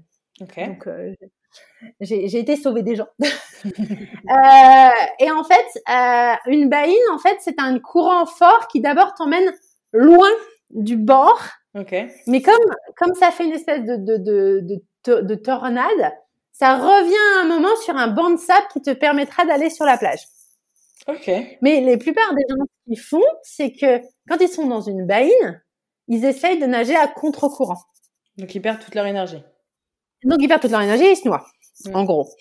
Et en fait, ce qu'on explique aux gens, c'est que quand tu es pris dans une baïne, il faut se laisser porter. Et ben, quand tu es pris dans une tempête émotionnelle, c'est comme une baïne. Essayez de dire non, je, et donc il faut essayer de se dire bah, comment est-ce que je vais avec le courant? Comment je sais pas de l'arrêter totalement parce que j'y arriverai pas, je vais me noyer, mm. mais j'y vais. Et moi, ce que je conseille, c'est de réfléchir à qu'est-ce qui est ok pour moi. Par exemple, moi, dans ma famille, avec mes enfants, c'est ok pour moi de crier mm. devant mes enfants. Euh, mais j'essaye de me dire, ok, ce qui est important, c'est de crier en jeu. Donc je hurle, je suis fatiguée, j'en ai marre, j'en peux plus. Voilà. Mm. C'est comment est-ce que je laisse porter le truc? Parce que le flow il me traverse, je peux pas arrêter la réaction. Ouais. Euh, mais c'est ce qu'on dit aux enfants quand on dit tape dans un coussin ou tape des pieds ou fais la danse de la colère, tu vois. Ouais. C'est euh, laisse-toi traverser par ce flow là parce que tu peux pas l'arrêter, mais euh, de manière que c'est ok, enfin plus ou moins ok pour toi quoi. Que ce soit en accord avec tes valeurs et ta famille. C'est ça. Et puis ta bienveillance aussi de te dire parfois on n'y arrive pas. Et parfois, on fait des choses qui sont qui sont qui sont pas en accord avec nos valeurs, et ça arrive. Et que oui, merci la culpabilité de me rappeler, parce que la culpabilité c'est une émotion, donc on l'accueille aussi. Merci la culpabilité de me rappeler l'importance de mes valeurs pour moi. Euh, merci de me rappeler ce qui est important, parce que c'est un besoin être en accord avec ses valeurs. Euh, je peux essayer de me dire qu'est-ce que je mets en place la prochaine fois pour pas le faire. Mais s'auto-flageller, c'est pas c'est pas constructif. Non. non.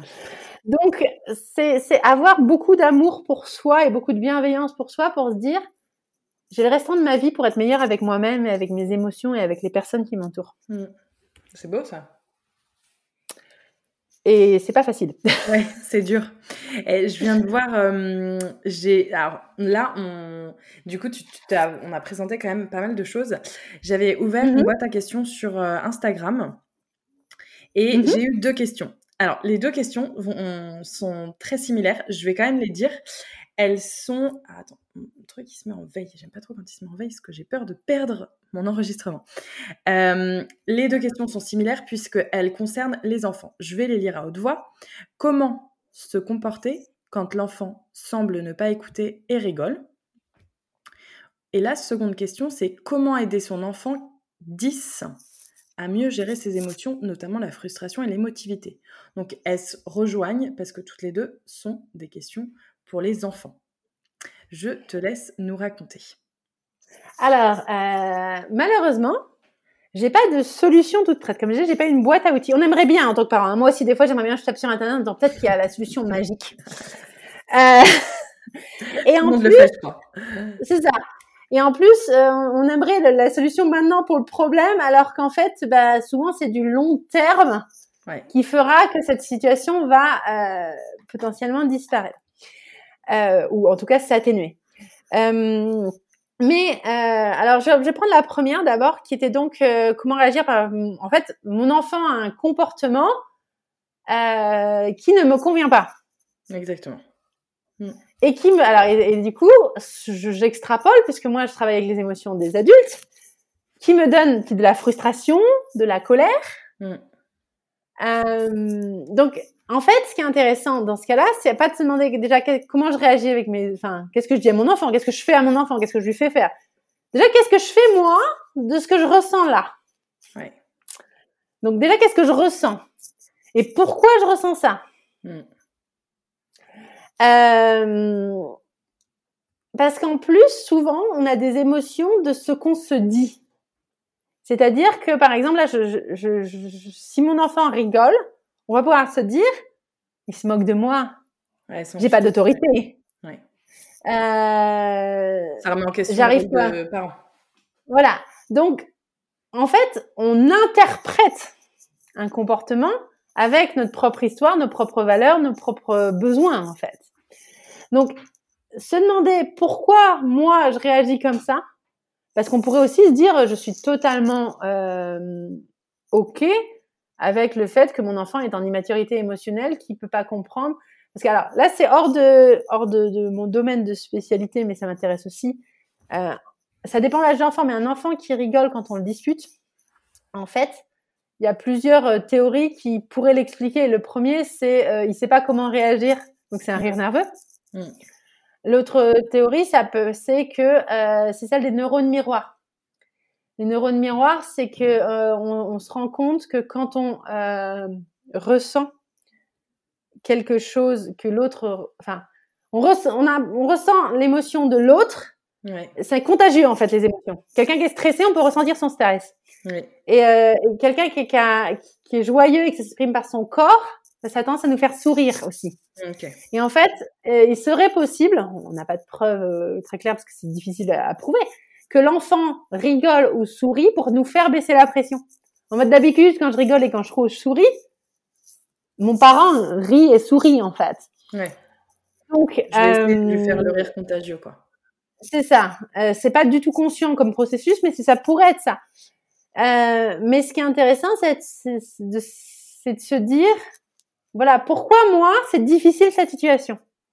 Peut-être qu'on peut pas se le dire sur le moment, mais avant à réfléchir, et comment je veux le prendre? On peut aussi l'exprimer à l'envers en disant, euh, ça me met en colère que tu rigoles parce que moi, j'aimerais que ce soit, c'est sérieux ce que je te dis, c'est important pour moi. Le truc, c'est que euh, j'aime répéter qu'on ne peut faire que des demandes au monde. C'est la communication non violente qui dit ça même à notre enfant, on ne peut faire que des demandes. On peut pas savoir quel comportement on va programmer, on, va avoir derrière.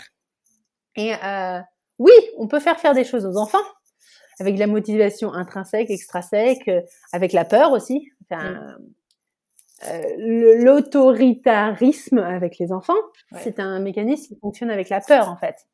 Les enfants, ils ont peur de nous décevoir, ils ont peur de, de se faire disputer, ils ont peur de ceci. Euh, c'est pas pour moi dans ma parentalité ce que j'ai choisi comme moyen moyen euh, principal d'obtenir ce que je veux. Euh, je le diabolise pas non plus dans le sens où euh, encore une fois, par exemple, si mon enfant traverse la rue devant un camion, la colère que je, enfin, ma peur va s'exprimer dans la, avec une sorte de colère énorme et je vais lui hurler dessus et eh ben lui, il va avoir peur de maman qui hurle et il a des chances qu'il s'arrête.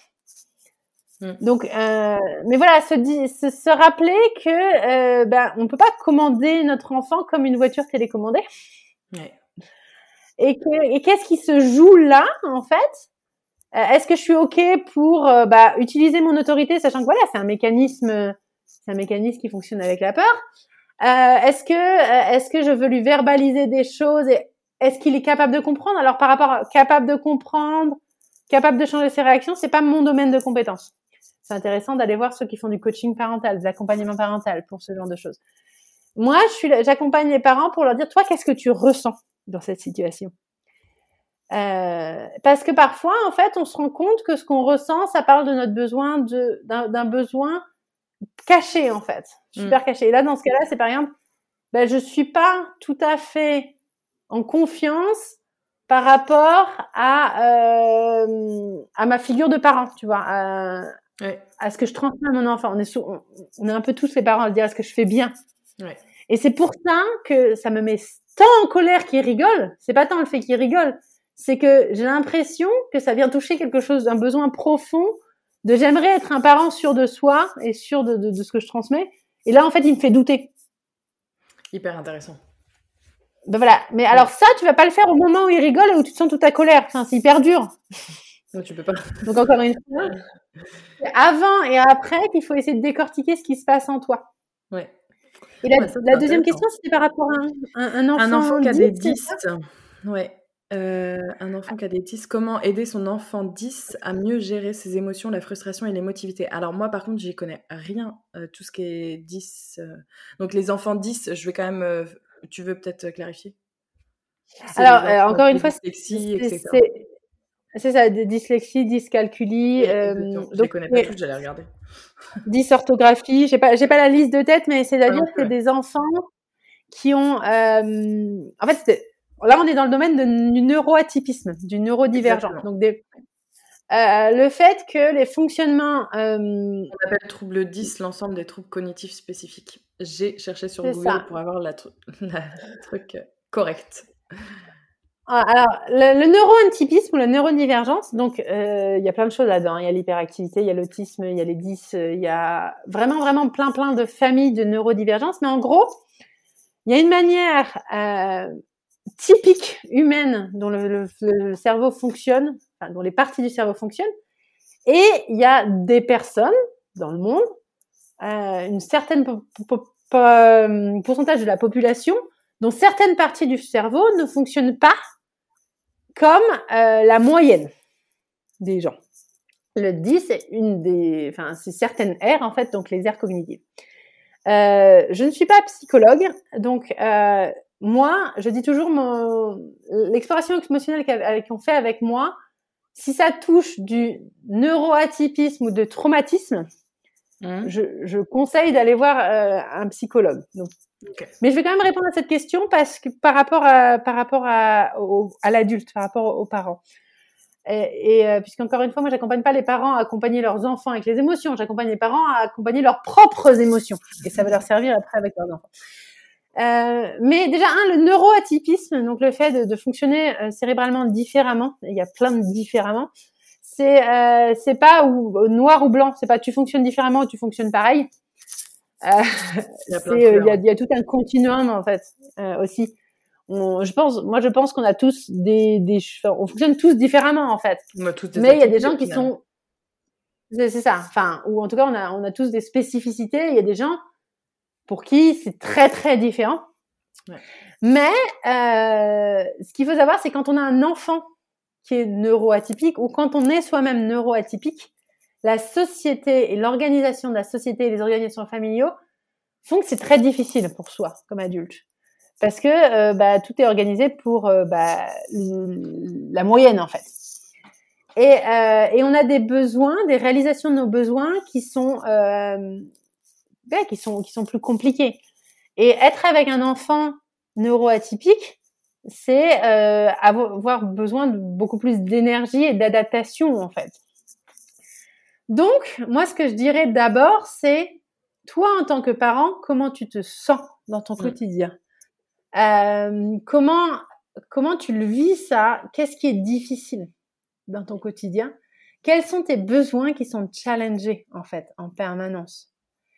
Euh, Parce que euh, déjà être parent, c'est avoir beaucoup de besoins challengés.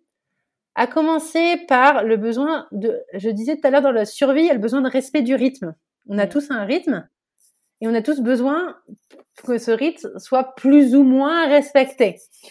Quand tu as des enfants, le respect du rythme, il est néant. Il n'existe pas. Voilà, il est ultra challengé, ça vient le, voilà, c'est hyper compliqué quoi.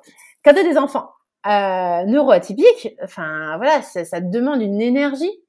Enfin, moi, le nombre de fois où je dis à des, des mères surtout, mais c'est normal que tu sois fatiguée, à bout, super énervé. T'as plein de, de signaux sur ton tableau de bord qui sont rouges en fait. Ouais. Et, euh, et, ce qui est intéressant, c'est euh, déjà de, de, de, de, se verbaliser ça, de se dire mes émotions, elles sont légitimes. Là, j'ai plein de besoins qui, qui j'arrive, à laquelle j'arrive pas à répondre. Donc, c'est normal que j'ai de la colère, c'est normal que je me sente euh, lasse, c'est normal que je me sente triste. Et après, euh, bah, dans nos champs de possibles, parce qu'on a tous un champ de possibles, qu'est-ce qui peut être possible? Et moi, je parle beaucoup de euh, réalisation euh, homéopathique. Ok. Euh, donc, par exemple, euh, en tant que parent, surtout de jeunes enfants, ton besoin de sommeil est ultra challengé. Ouais. Ce dont tu aurais besoin en réalisation, généralement, c'est trois mois à dormir 10 heures par nuit. c'est exactement ça en plus. c'est ouais, ouais, voilà. Dans ton champ des possibles, c'est un possible.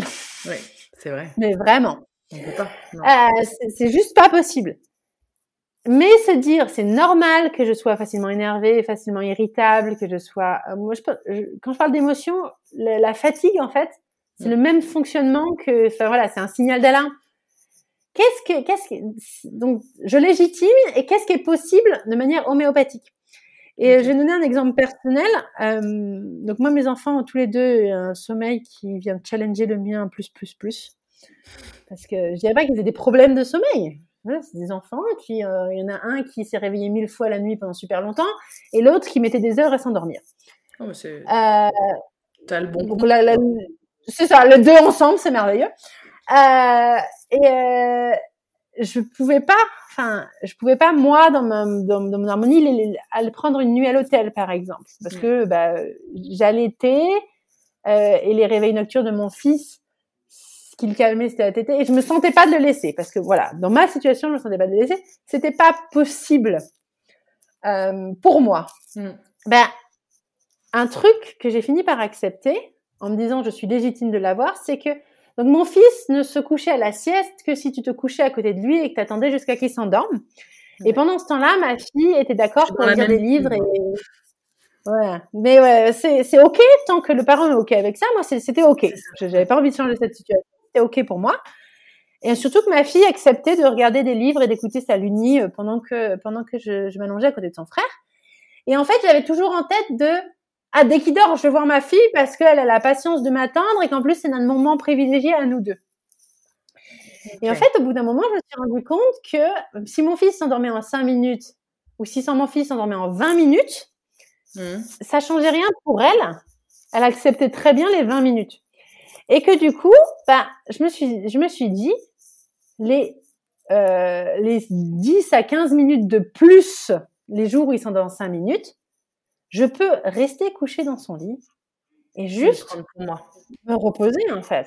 Mm. Et le prendre pour moi. Et parfois, je scrollais sur Instagram et en fait, c'était ma, ma réalisation automatique de mon besoin de calme et de repos en fait. Mm.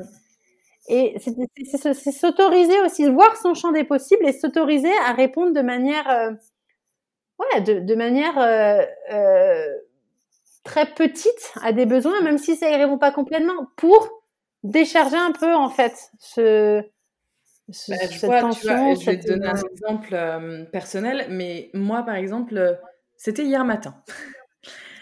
Tout le monde a réussi à dormir, chose qui n'arrive très peu souvent, et sauf que j'étais réveillée et moi je n'arrivais pas à dormir. Et au lieu de rester dans mon lit à tourner, à me dire mais pourquoi j'arrive pas à dormir, mais bah, en fait j'ai pris un mmh moment pour mettre sur mon tapis en bas, pour boire une tisane chaude et pour faire quelques étirements de yoga alors ça a duré un quart d'heure, mais au final c'était un quart d'heure qu'on remplit ce réservoir dont j'avais besoin. Mmh. C'est se demander de, de quoi j'ai besoin et par quoi ça passe. Donc quels sont mes besoins et par quoi ça passe Sachant qu'on passe notre vie à essayer de euh, pondérer les différents besoins. Genre, est-ce que je sors avec mes copines Ça va répondre à mon besoin de divertissement, de récréation, de voir un autre environnement. Ouais. Ou est-ce que je vais me coucher plus tôt? Parce que j'ai aussi mon besoin de sommeil. Donc c'est toujours moi, je dis toujours, tu ne seras jamais tout le temps heureuse. Mm. Parce que, bah, euh, on, passe notre temps à hiérarchiser nos besoins et que nos émotions vont venir nous rappeler bah, des, besoins qu'on laisse un peu trop de côté, en fait. Exactement. Et quand on est parent, c'est d'autant plus ça parce qu'on a la charge émotionnelle de nos enfants, la charge mentale, la charge tout de nos enfants et que, du coup, on jongle entre notre propre hiérarchie et la leur. C'est ça. Ouais. Euh, mais du coup, se dire, mes besoins sont légitimes, Mm. Comment je peux y répondre? Et quand tu as un nouveau-né, c'est normal que les besoins de ton enfant passent avant les tiens parce qu'un nouveau-né, il a des besoins immédiats. Genre, tu peux pas dire, bah non, on mangera dans une demi-heure. T'as as dû l'entendre parce que j'entends qu'il vient d'arriver et qu'il pleure. mais euh, voilà, donc je l'ai pas entendu, mais c'est ça en fait. Tu dis mince, t'as peut-être entendu. Je viens juste d'écouter là. on va bientôt arrêter. Hein. Je, Mais, euh, de toute façon, on va faire Donc voilà, quand ils sont tout petits, on, met la hiérarchie, en haut de la hiérarchie, les leurs. Exactement, ouais. Et en fait, quand ils grandissent, plus ils grandissent, plus il faut essayer de se dire, se rappeler que voilà la balance. Et même quand ils sont tout petits, faut pas s'oublier totalement. Enfin, je veux dire, non tu, si tu as envie d'aller faire pipi, c'est un besoin fondamental primaire en fait. Il y a un moment, il va falloir que tu ailles faire pipi, même si ton enfant il hurle.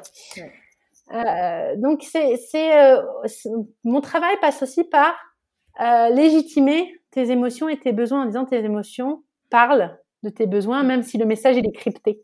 Ouais. Même si, même si tu vois pas directement le besoin.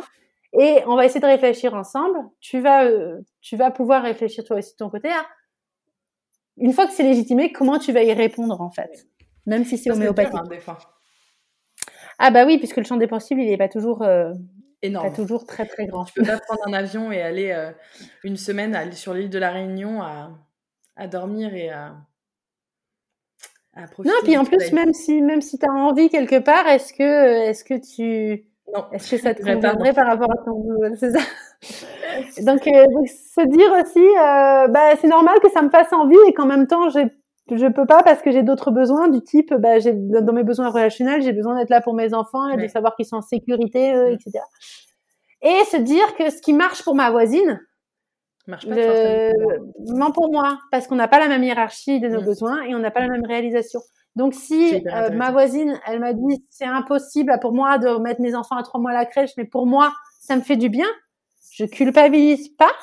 Hmm. Ça dit juste qu'on n'a pas la même hiérarchie et la même réalisation de nos besoins.